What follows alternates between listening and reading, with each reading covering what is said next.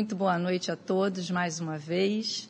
É sempre uma alegria imensa nos nossos corações quando nos reunimos aqui na casa da irmã Maria Angélica para estudar, para aprender um pouquinho mais, compartilhar o Evangelho de Jesus, né?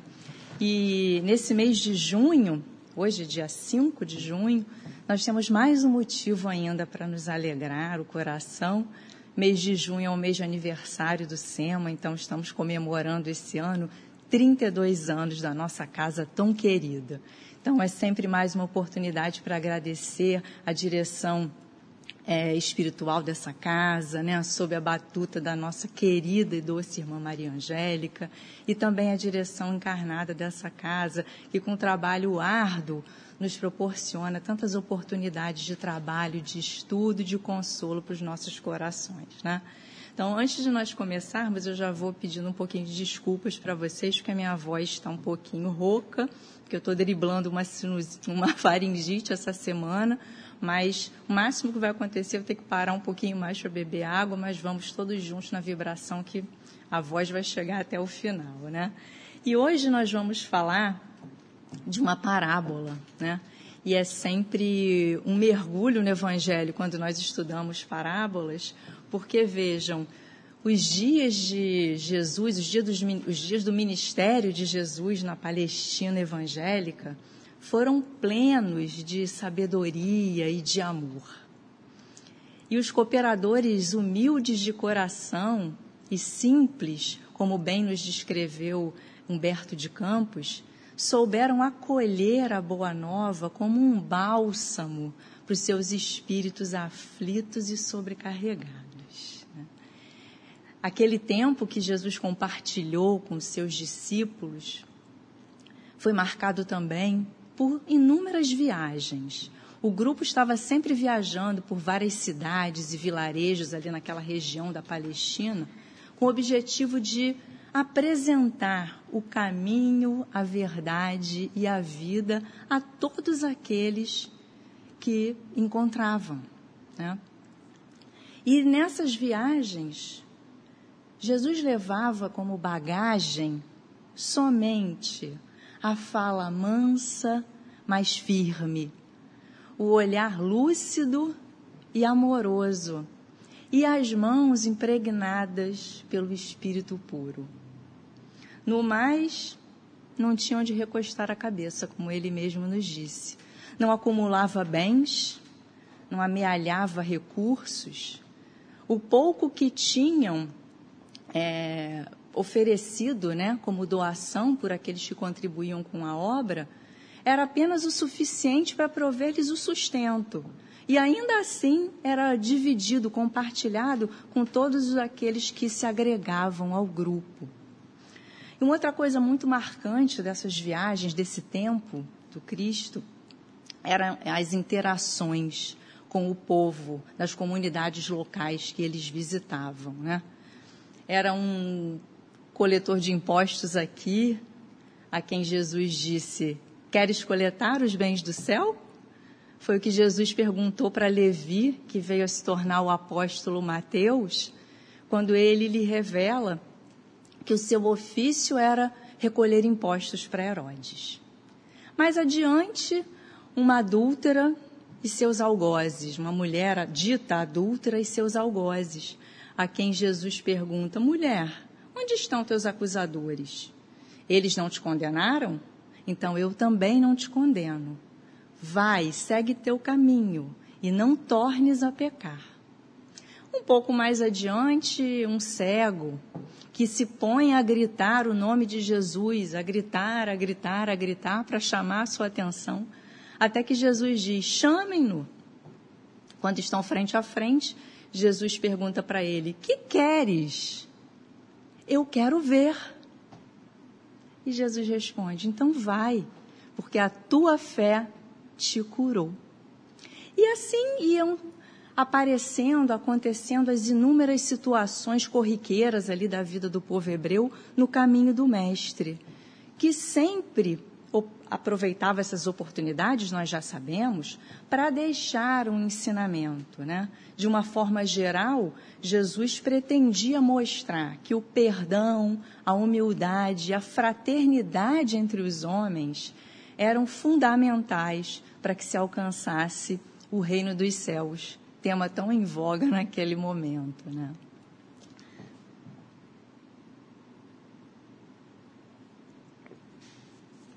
Então, vamos seguindo.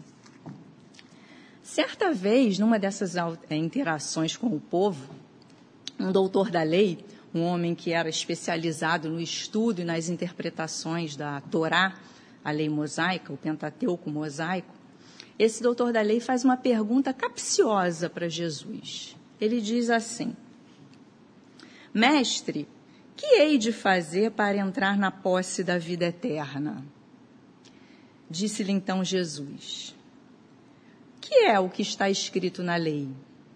Como leis? E ele respondendo disse: Amarás ao Senhor teu Deus de todo o teu coração e de toda a tua alma e de todas as tuas forças e de todo o teu entendimento. E amarás também ao teu próximo como a ti mesmo. E Jesus então lhe responde: Bem, respondeste muito bem. Faze isso e viverás, e terás a vida eterna.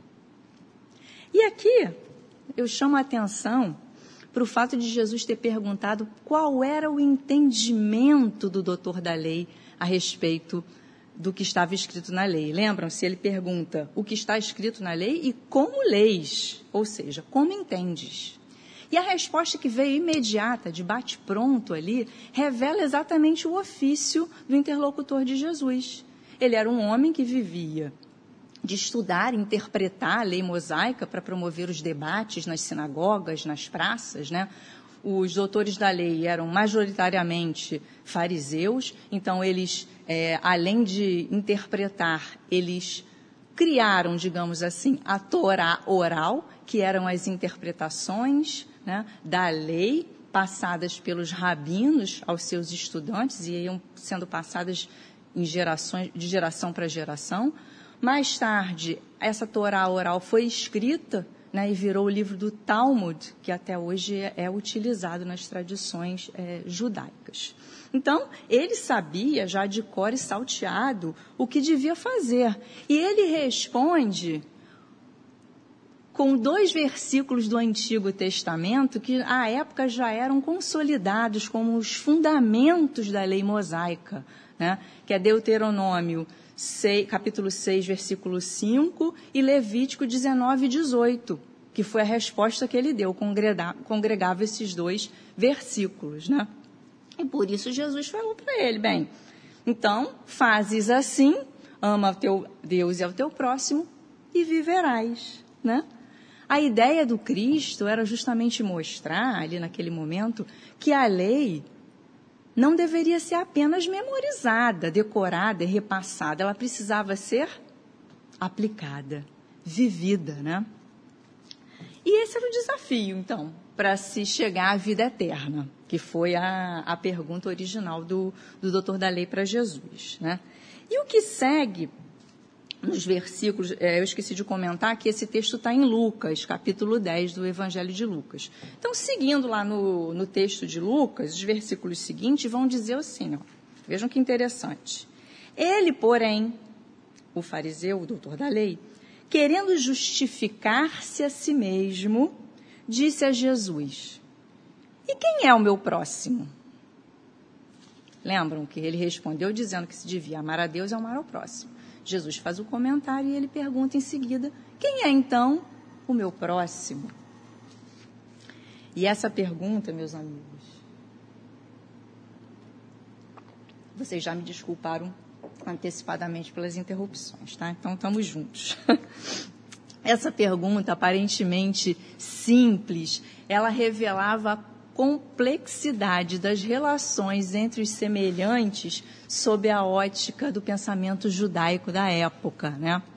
Porque vejam, Lucas escreve que o doutor da lei tentando se justificar, né, pela resposta, pergunta quem é seu próximo. E por que se justificar? Porque ele sabia de que, que ele mesmo, a despeito de conhecer a lei, ele não tratava todas as pessoas da mesma forma. Havia alguns filhos de Deus que ele não considerava como seus próximos. Por quê? O exclusivismo judaico dizia que a Torá, a lei, era restrita, era aplicada ao povo de Israel, ao povo israelita, ao povo escolhido. Excluía-se os gentios, os não-judeus. Ora, então, amar a Deus e ao próximo que estivesse dentro daquele círculo, o famoso círculo da aliança judaica, né? Aqueles que estavam fora do círculo, do círculo não eram assim tão próximos. E vejam que dentro daquele círculo dos judeus ainda havia uma separação de grupos que divergiam quanto ao entendimento de como se deveria vivenciar a lei. Eram círculos dentro do círculo. Fariseus, saduceus, essênios. Então, na verdade, o círculo do próximo a quem nós, de, nós deveríamos amar era cada vez mais reduzido. Essa era a ideia do doutor da lei. Mas e a ideia do Cristo? Qual era? Era a ideia universal, universalista, porque a boa nova, a lei divina, a misericórdia do Pai, segundo nos dizia Jesus, estava disponível para todos, independente de credo, de raça e de religião. Então vejam que para responder a pergunta do doutor da lei de quem era o seu próximo, né, sem ferir a lei maior, que era a lei de amor, Jesus precisava convergir aqueles dois conceitos. A ideia do próximo para o doutor da lei, para os judeus, e a ideia do próximo para Jesus. E como fazer isso? Ora, nós sabemos que Jesus era digno da sabedoria, né? É, típica de espíritos da sua envergadura moral. Então, naquele momento, ele não se deixou arrastar para aquele confronto dialético, que, aliás, era uma outra especialidade dos nossos irmãos é, doutores da lei, né? esses confrontos dialéticos nas, nas sinagogas, nas praças, onde eles iam perguntam, eram muito conhecedores da lei mosaica, isso é fato. Então, eles faziam perguntas aos seus interlocutores de modo a, a dar-lhes dar um checkmate ali no raciocínio lógico. Né? No final, a pessoa não conseguia responder da forma como foi encaminhado e eles saíam sempre com a fama de sábios ou de pseudo-sábios. Né? Mas Jesus faz o quê? Ele responde, nós vamos ver, com uma história. Uma história simples que vai retratar tanto uma realidade daquela comunidade local, quanto a sabedoria que ele queria passar, o ensinamento que precisava ser passado para convergir aqueles dois conceitos. E a história é a parábola do bom samaritano, que é o tema do nosso estudo de hoje, que depois aí de quase 20 minutos é que nós vamos começar a falar nele. Mas é interessante contextualizar, porque como nós dissemos no início, é, as parábolas, os ensinamentos, eles não vinham assim do nada, né? Jesus observava muito bem é, as situações e colocava de forma poética, amorosa e maestral sempre o ensinamento. Então vamos à parábola.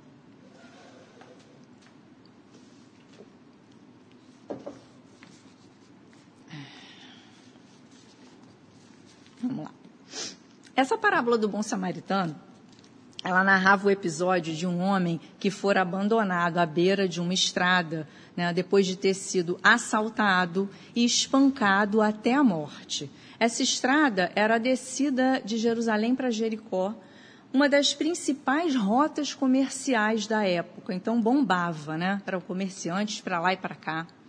É, os trabalhadores do templo que moravam fora de Jerusalém também utilizavam essa estrada para seguir para Jerusalém.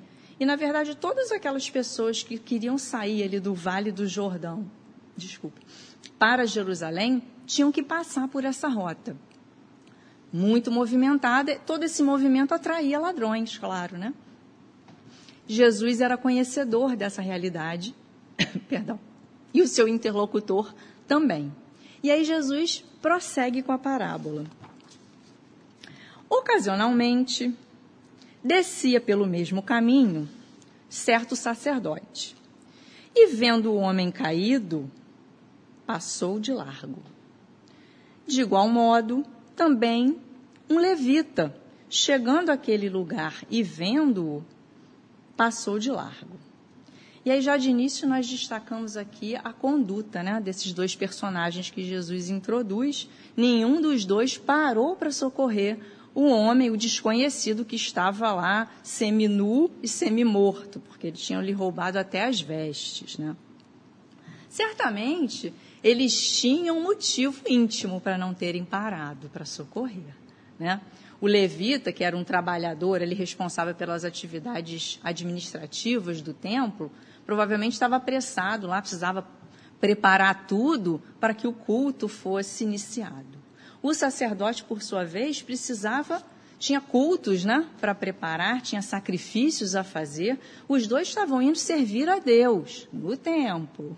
E não tinham tempo para parar para ver ali um desconhecido. Ainda tinha uma outra questão que nós precisamos considerar, é que para iniciar as suas tarefas no templo, eles tinham que se purificar. Passavam por rituais de purificação que levavam às vezes dias. Então, Fizeram os rituais, se purificaram, estavam ali puros, com as vestes limpas, seguindo para servir a Deus no templo. E, uma vez purificados, diz a tradição rabínica, que está lá no livro do, de Números, capítulo 19, se não me engano, que uma vez purificado não se poderia tocar numa criatura morta. Então vejam bem, eles vão lá socorrer, põe a mão no homem, o homem está morto, a Deus, purificação. Ninguém trabalha no templo essa noite.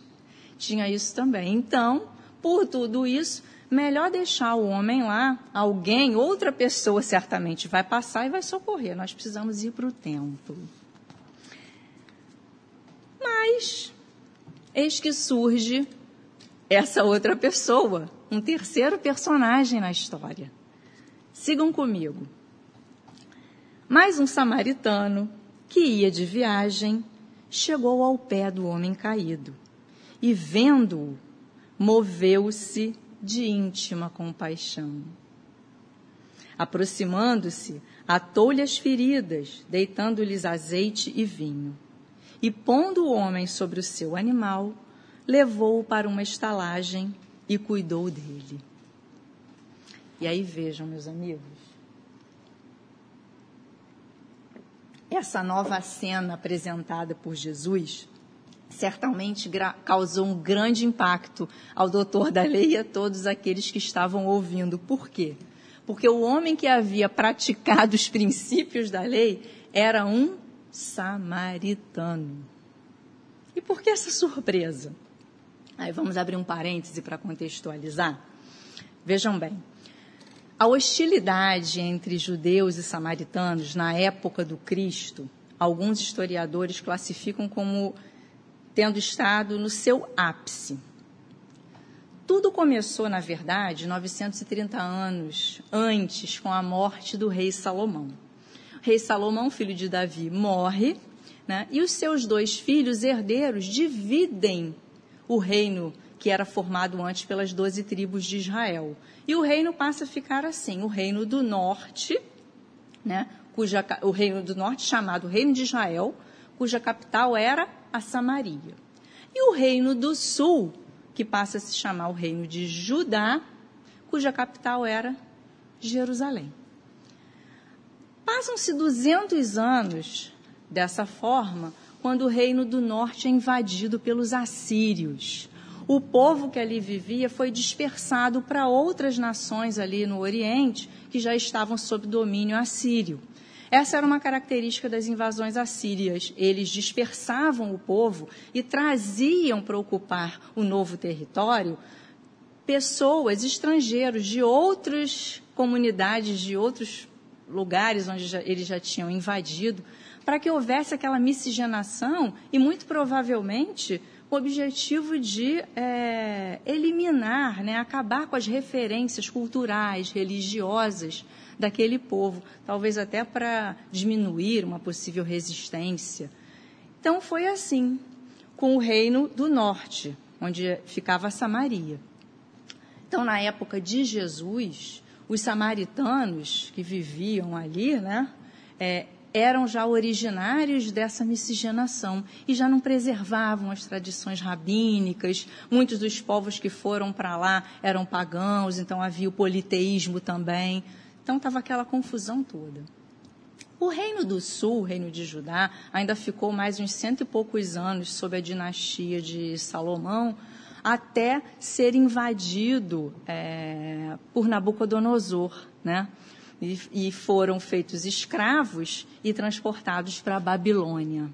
Só que os babilônicos tinham uma característica diferente dos assírios. Eles permitiam que o povo ficasse junto, né? É, em guetos, vamos dizer assim, né?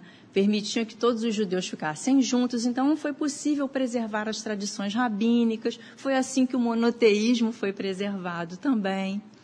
Tempos depois, com a queda da Babilônia pela mão dos persas, os judeus foram autorizados a voltar para a Judéia, né, para a Terra Santa, que eles aguardavam com tanta esperança no seu coração, como nos mostram os profetas do exílio, como Daniel, por exemplo.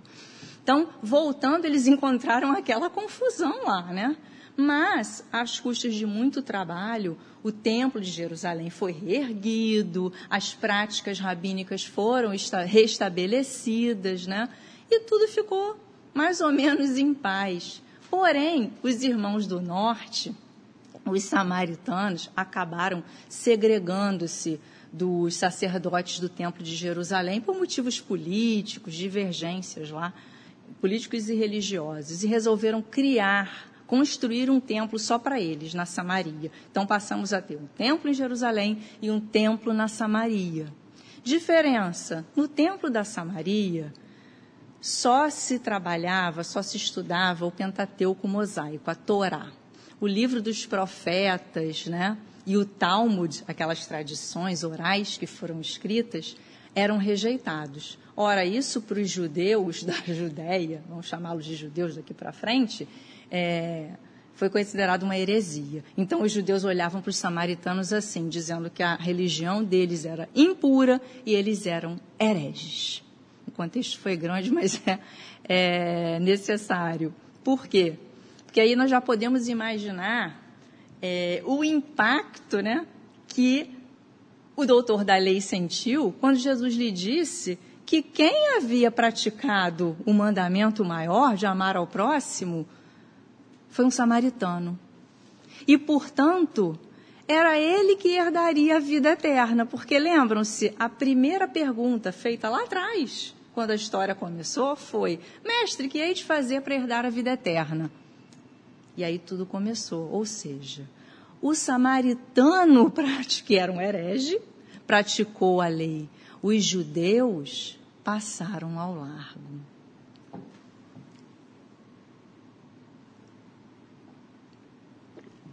Colocar mais um pouquinho aqui.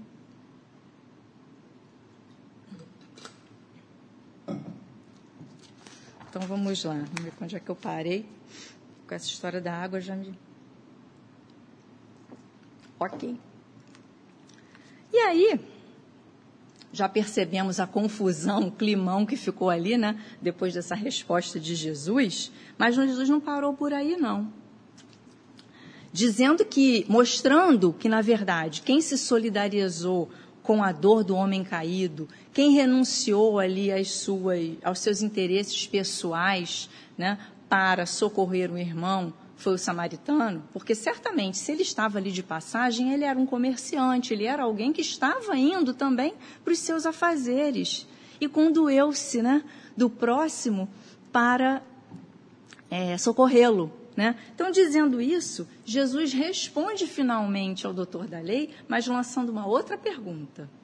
Jesus diz assim: a pergunta foi: quem é o meu próximo, né? Aí Jesus disse: qual, po... Perdão, qual, pois, desses três te parece que foi o próximo? Vejam bem, te parece que foi o próximo daquele que caiu na mão dos salteadores? Qual foi? O doutor da lei responde: Foi o que usou de misericórdia para com ele. E aí Jesus responde o quê? Pois então, vai e faze da mesma maneira. E vejam o que nós precisamos destacar aí dessa, dessa história, dessa resposta final do Cristo, é que, ao perguntar quem foi o próximo do homem caído, Jesus mudou o ângulo da questão, percebem? Ele inverte a lógica ele apresenta o próximo como sujeito ativo daquela ação. Porque quando nós dizemos assim, quem é, o, quem é meu próximo? Preciso amar ao próximo. O próximo é o sujeito passivo da ação, né? Ele recebe ali o meu amor. Mas Jesus muda o ângulo pra, pelo qual a gente olha para a questão e pergunta assim: na verdade, a, me, a, a, sentença é a mesma, amar ao próximo. Mas Jesus lança a seguinte pergunta: quem é o próximo? Eu sou o próximo e eu sou o sujeito ativo. Sou eu que vou me colocar como próximo e vou amá-lo. É uma relação, meus amigos, na verdade, de mão dupla. Porque ora nós somos ajudados, ora nós ajudamos. E para se chegar para cumprir a lei de Deus, né, é preciso ser o sujeito ativo sempre da caridade. Perguntando sempre a nós mesmos, né, quem é o próximo que eu preciso ajudar? Quem eu posso servir hoje? O conceito do serviço, né, que Jesus mesmo já nos traz em outras passagens, quando ele diz, por exemplo, queres ser o maior? Seja o servo de todos.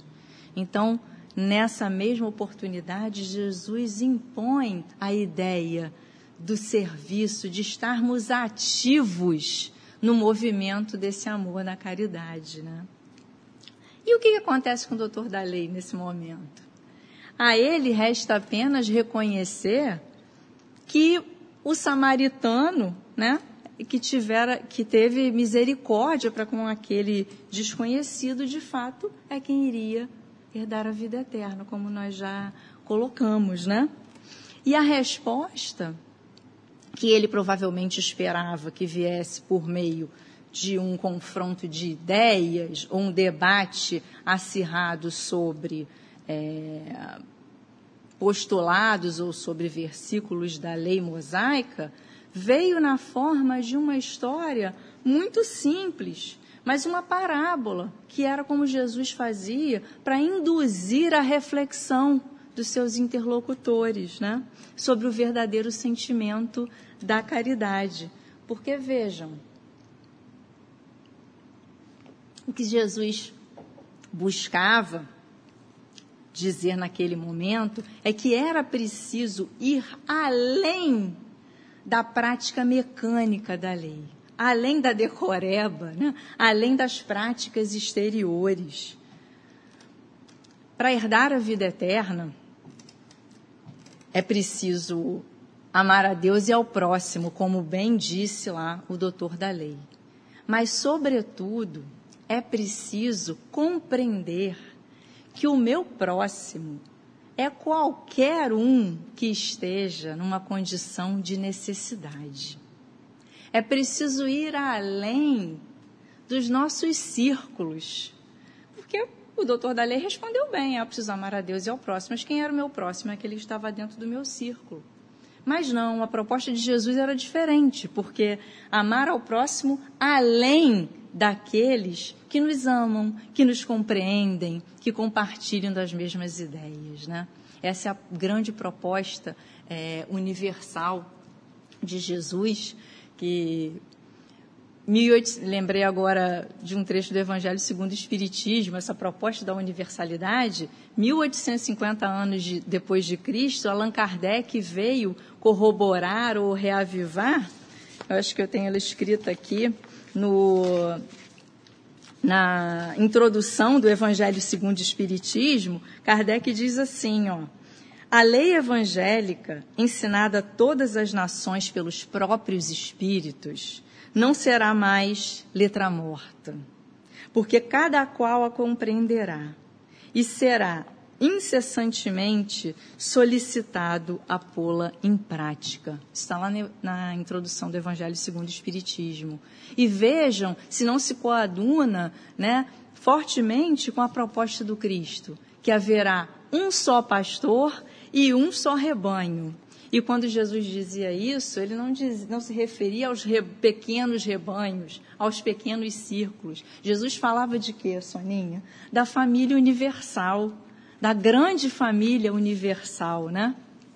Que nós que estamos estudando a doutrina espírita sabemos que não se está confinada somente ao globo terrestre, mas nos diversos globos, né, nos quais nós vamos, pelos quais nós vamos certamente transitar nesse nosso grande círculo de encarnações, né, na nossa caminhada para a perfeição.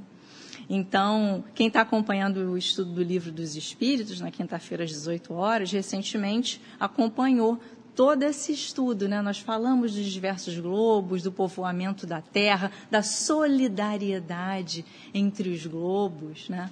Quem não está acompanhando, hoje é sábado, amanhã é domingo, ainda dá tempo de maratonar aí, as aulas estão gravadas, até a próxima aula da semana que vem. Porque nós precisamos continuar sempre estudando para que essa proposta universal de Jesus esteja muito viva nos, nos nossos corações. Para que não façamos como os fariseus, né? Amar somente aqueles que nos compartilham as ideias ou os ideais. Então vamos seguir, que agora já misturei as folhas, já não sei mais onde eu estava, mas vocês vão ter paciência comigo. Já passamos da parábola. Ok. Muito bem.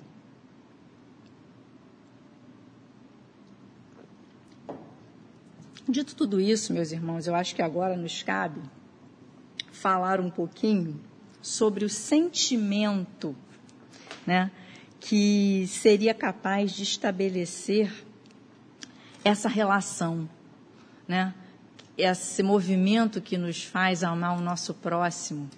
Qual foi o sentimento nosso próximo que está fora desse nosso primeiro ciclo, círculo de olhar? É um aspecto essencial que foi apresentado na parábola do, pelo Cristo. Qual foi o sentimento que movimentou, que moveu o samaritano a agir daquela forma? Lembram-se? A compaixão. A parábola diz: movido de íntima compaixão, parou e ajudou. E o que é compaixão?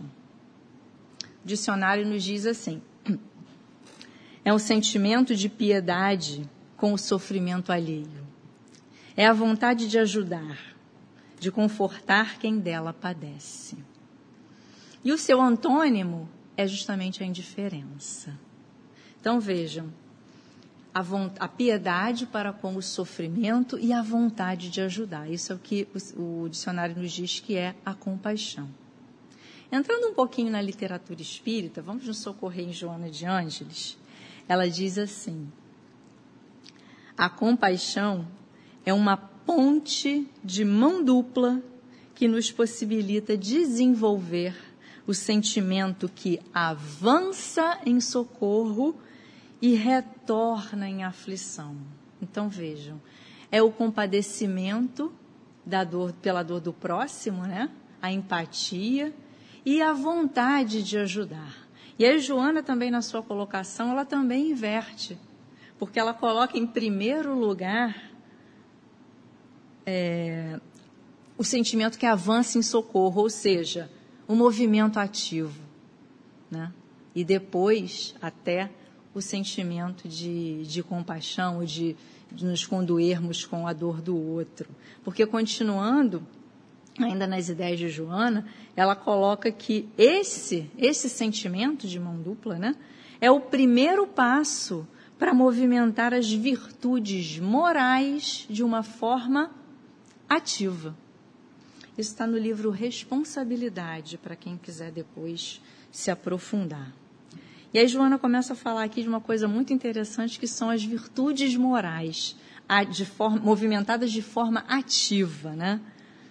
As virtudes que nos foram trazidas por Jesus lá no Sermão da Montanha, depois foram é, reavivadas, digamos assim, por Kardec, né, no Evangelho segundo o Espiritismo, lá no capítulo quando ele fala do homem de bem, das suas características, né, mostrando então que o perdão, a humildade, a indulgência, a paciência, a pureza de coração são as virtudes morais que nós precisamos cultivar né, para chegar à perfeição.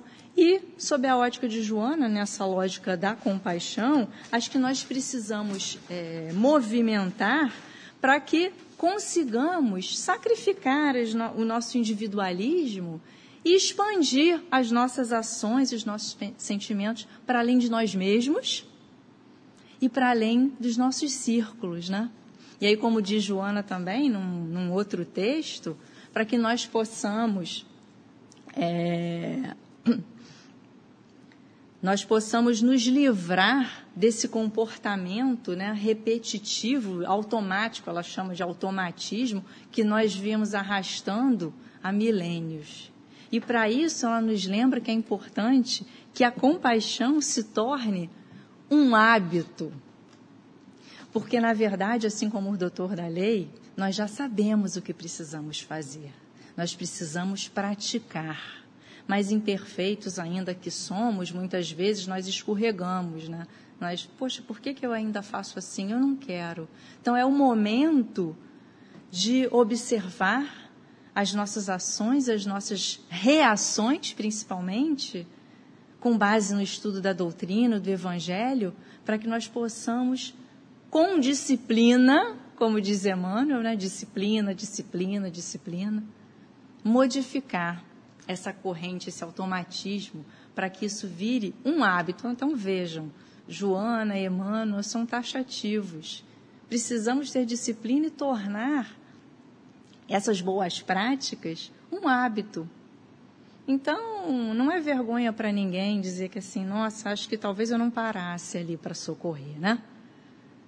Mas aí a gente para depois, reflete fala, não, a partir de agora eu vou agir diferente. E esse pensamento vai se tornando um hábito até que isso vai sendo incorporado no nosso espírito, né? Com vontade para mudar os nossos pensamentos. Então, já caminhando para as nossas reflexões finais, é, eu acho que é interessante pensarmos que ser o próximo de alguém é abrir o coração para entregar ao outro aquilo que nós temos de mais caro na nossa essência. Porque vejam, a exemplo do samaritano que parou, ele proveu o, o homem caído com os recursos materiais que eram necessários naquele momento, né, para abrandar-lhe a, a dor, mas ele deu a ele um sentimento muito bonito que ele carregava no íntimo, a compaixão. Quando eu-se dele parou, sem saber quem era, não pediu credencial, porque podia ser, com aquela animosidade que nós relatamos aqui, de judeus para samaritanos e também de, de samaritanos para judeus, era recíproco, né? Podia ser um judeu, podia ser um inimigo, mas ele para mesmo assim. Se condoeu da miséria daquele homem e parou. Então,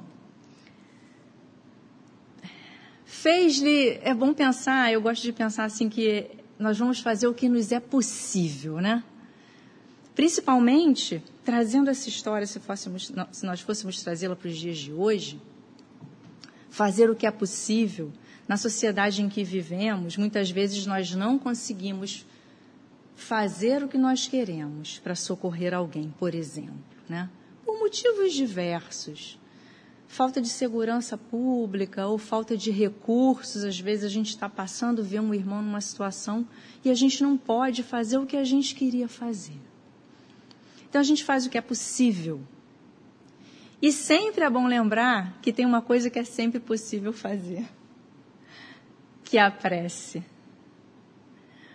Para nós, que estamos estudando a doutrina espírita, conhecemos essa realidade né, de como, do intercâmbio entre os dois planos, de como os nossos benfeitores intercedem por nós por meio de uma prece, de como é tão sutil e, e ao mesmo tempo tão forte essa ligação entre os encarnados e os desencarnados.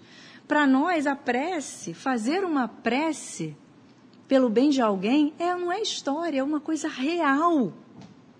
A literatura espírita está cheia de exemplos. Os nossos irmãos desencarnados nas mesas mediúnicas nos falam tanto do poder da prece, de como a prece vem socorrê-los, né?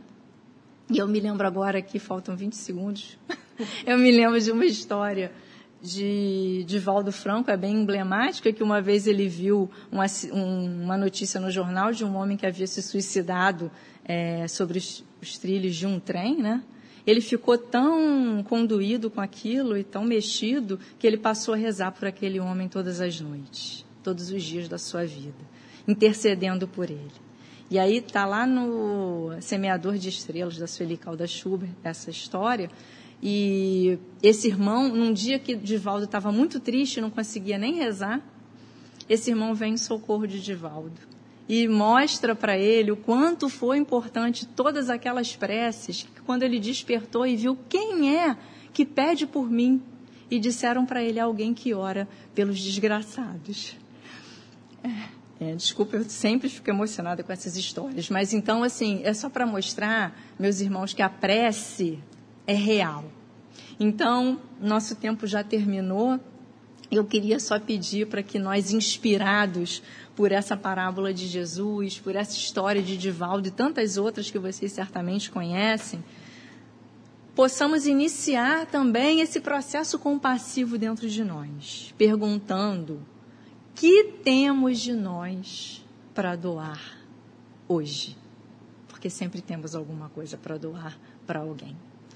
Muita paz e obrigada pela paciência de vocês comigo hoje.